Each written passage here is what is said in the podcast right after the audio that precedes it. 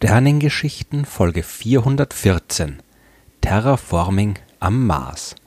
Heute geht es um etwas, das in Science-Fiction-Büchern immer wieder gemacht wird, etwas, das in der Realität aber noch nie gemacht wurde und etwas, das trotzdem seit Jahrzehnten von der Wissenschaft erforscht wird. Terraforming. So bezeichnet man die absichtliche Umwandlung eines für Menschen unbewohnbaren Himmelskörpers, so dass Menschen dort leben können. In unserem Sonnensystem gibt es nur einen Himmelskörper, auf dem wir Menschen einfach so leben können, also ohne dass wir spezielle Vorkehrungen treffen müssen, nämlich die Erde. Überall sonst, auf dem Mond, auf dem Mars und den ganzen restlichen Planeten, Monden und Asteroiden, können wir entweder absolut gar nicht leben oder nur, wenn wir massive Schutzmaßnahmen treffen, wenn wir künstliche Habitate bauen, Raumanzüge tragen, alles, was wir zum Leben brauchen, von der Erde mitbringen und so weiter. Das ist unpraktisch, das ist auch aufwendig und das ist teuer. Sieht man mal davon ab, dass wir, ausgenommen die kurzen Ausflüge auf dem Mond in den 60er und 1970er Jahren, äh, sowieso noch nie anderswo als auf der Erde rumgelaufen sind, sind das natürlich deprimierende Aussichten für die Zukunft zumindest dann, wenn wir uns die Zukunft so vorstellen wie in der Science Fiction, also eine Zukunft, in der wir Menschen eben nicht nur auf der Erde leben. Es ist nicht unrealistisch, dass wir in der Zukunft ein paar Dutzend oder hundert Menschen in künstlichen und vermutlich unterirdischen Habitaten auf dem Mond oder vielleicht sogar dem Mars unterbringen. Aber etwa den Mars besiedeln, also große Mengen an Menschen in einer halbwegs lebensfreundlichen Umwelt ein halbwegs normales Leben zu ermöglichen, das scheint quasi unmöglich. Dazu muss man sich den Mars nur mal anschauen. Die durchschnittliche Temperatur dort beträgt minus 60 Grad Celsius. Der Luftdruck auf dem Mars ist mehr als 100 Mal geringer als der Luftdruck auf der Erde und das bisschen Luft auf dem Mars besteht fast komplett aus Kohlendioxid. Auf dem Mars gibt's also so gut wie nichts, das man einatmen kann und das, was man einatmen könnte, würde uns umbringen, wenn wir es tatsächlich einatmen. Die Temperatur auf dem Mars ist viel zu gering, als dass dort flüssiges Wasser existieren könnte, weswegen dort auch keine Pflanzen wachsen oder irgendeine andere Art von Leben existieren kann. Vielleicht ein paar Mikroorganismen, die irgendwo tief im Marsboden stecken, haben wir noch nicht gefunden, vielleicht finden wir die irgendwann mal, aber Menschen können dort definitiv nicht leben. Der Mars ist eine trockene, eiskalte Wüste, die noch dazu völlig ungeschützt der gefährlichen kosmischen Strahlung aus dem All ausgesetzt ist, da der Planet im Gegensatz zur Erde kein Magnetfeld und keine dicke Atmosphäre hat, die davor Schutz bieten könnten. Der Mars ist also in seinem derzeitigen Zustand absolut lebensfeindlich. Das zu ändern ist genau das, was das Ziel von Terraforming ist. Sieht man von diverser früher Science-Fiction-Literatur ab, dann findet man die erste echte wissenschaftliche Auseinandersetzung mit diesem Thema in einem Fachartikel aus dem Jahr 1961, in dem der berühmte Astronom Carl Sagan sich darüber Gedanken gemacht hat, wie man die Atmosphäre der Venus lebensfreundlicher gestalten könnte.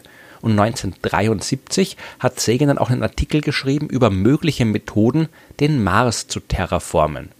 In den 1970er Jahren hat auch die NASA ein paar Studien zu der Frage durchgeführt und danach immer wieder diverse andere Forscherinnen und Forscher. Es würde zu weit führen, all das im Detail zu besprechen. Aber im Prinzip kann man beim Terraforming des Mars zwei grundlegende Phasen unterscheiden – Zuerst einmal muss man den Planet irgendwie aufwärmen. Die Temperatur muss auf jeden Fall über den Gefrierpunkt des Wassers gehoben werden. Ohne flüssiges Wasser auf der Oberfläche wird nichts mit dem Terraforming. Und dann muss man die Zusammensetzung der Atmosphäre so verändern, dass sie für uns Menschen atembar ist. Wie wärmt man einen Planeten auf? Vorschläge gibt's genug. Man könnte zum Beispiel riesige Spiegel im Weltall montieren und damit Licht und Wärme zum Mars zu leiten. Carl Sagan hat 1973 vorgeschlagen, dunkles Material, also zum Beispiel Ruß oder Staub, von der Erde zum Mars zu transportieren und dort auf dessen Polkappen zu werfen. Denn die bestehen aus Eis, nicht nur aus gefrorenem Wasser, sondern vor allem aus gefrorenem Kohlendioxid. Beides ist aber weiß und kann Licht daher recht gut reflektieren. Würde man schaffen, die Polkappen dunkel zu färben, dann würden sie das Sonnenlicht absorbieren und würden sich dabei aufwärmen. Das Kohlendioxid würde auftauen, es würde gasförmig werden und die Atmosphäre würde viel dichter als vorher. Eine dichte Atmosphäre aus Kohlendioxid würde, wie wir ja hier auf der Erde gerade erleben, einen Treibhauseffekt starten, der zu einer Erwärmung des ganzen Planeten führt. Den gleichen Effekt, den könnte man auch erreichen, wenn man irgendwelche dunklen Algen auf dem Eis der Marspole wachsen lassen könnte oder wenn man einfach ein paar Asteroiden auf den Mars schmeißt. So ein Asteroid enthält ja auch jede Menge gefrorene Stoffe, die sich beim Einschlag in der Marsatmosphäre verteilen würden. Vor allem Wasserdampf, ja, und das ist ein starkes Treibhausgas, der würde so in die Marsatmosphäre gelangen und zu einer Aufwärmung führen. Wir können es aber auch mit noch stärkeren Treibhausgasen probieren. Dazu gehören zum Beispiel die Fluorchlorkohlenwasserstoffe oder FCKWs. Die kennen wir als die Gase, die in den 1980er Jahren die Ozonschicht der Erde ruiniert haben. Die sind aber nicht nur schlecht für die Ozonschicht, sondern auch extrem starke Treibhausgase, viel, viel stärker als Kohlendioxid, Methan oder Wasserdampf und alles, was es da sonst noch so gibt. FCKWs, die entstehen aber nicht natürlich. Wir müssen sie künstlich erzeugen und müssten sie dann zum Mars bringen. Und das in enormen Mengen. Man schätzt, dass mindestens 40 Millionen Tonnen davon nötig sind, um die Temperatur des Mars so weit zu erhöhen, dass die CO2-Gletscher der Marspole gasförmig würden. 40 Millionen Tonnen. Das ist dreimal so viel, wie wir hier auf der Erde zwischen 1972 und 1992 produziert haben. Und abgesehen davon, dass wir kein Raumfahrzeug haben, das auch nur annähernd in der Lage ist, solche Mengen an Material von der Erde zum Mars zu bringen, würden diese 40 Millionen Tonnen, die wir sowieso nicht produziert bekommen, die würden nicht mal reichen. Denn im Lauf der Zeit bauen sich die FCKWs wieder ab und man müsste jedes Jahr fast 20.000 Tonnen von dem Zeug nachliefern. Aber tun wir einfach mal so, als könnten wir den Mars irgendwie weit genug aufwärmen.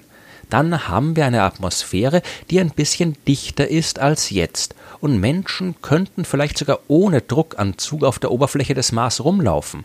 Aber diese Atmosphäre würde immer noch fast komplett aus CO2 bestehen wie kriegen wir das irgendwie vernünftig sortiert? Ja, wir Menschen brauchen Sauerstoff zum Atmen. Wir brauchen außerdem irgendein Gas wie Stickstoff, das uns nicht schadet und das den Großteil der Atmosphäre ausmacht, weil in einer reinen Sauerstoffatmosphäre äh, das wäre ebenfalls nicht sonderlich praktisch für Lebewesen.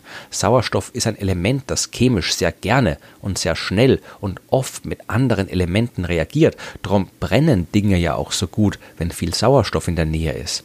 Und in einer reinen Sauerstoffatmosphäre würde es ständig brennen. Und auch aus diversen anderen biologischen und chemischen Gründen ist es nicht gut, wenn wir zu viel davon haben. Auf dem Mars gibt es jetzt zwar jede Menge Gase, die derzeit noch irgendwo gefroren als Eis oder im Gestein eingeschlossen rumliegen. Und die würden gasförmig, wenn der Mars wärmer wird. Aber ob es auch genug dieser Gase gibt, sodass am Ende eine brauchbare Atmosphäre für uns draus wird, das wissen wir nicht. Je nach Schätzung reicht's oder es reicht nicht. Und es wäre auch extrem überraschend, wenn auf dem Mars plötzlich exakt die chemische Zusammensetzung auftaut, die wir zum Leben brauchen. Das wird mit Sicherheit nicht so sein. Wir müssen selbst dafür sorgen, zum Beispiel indem wir den Mars mit Pflanzen besiedeln, die in der Lage sind, das CO2 in Sauerstoff umzuwandeln und so für einen dauerhaften Nachschub sorgen. Schauen wir uns einen Terraforming-Prozess mal an.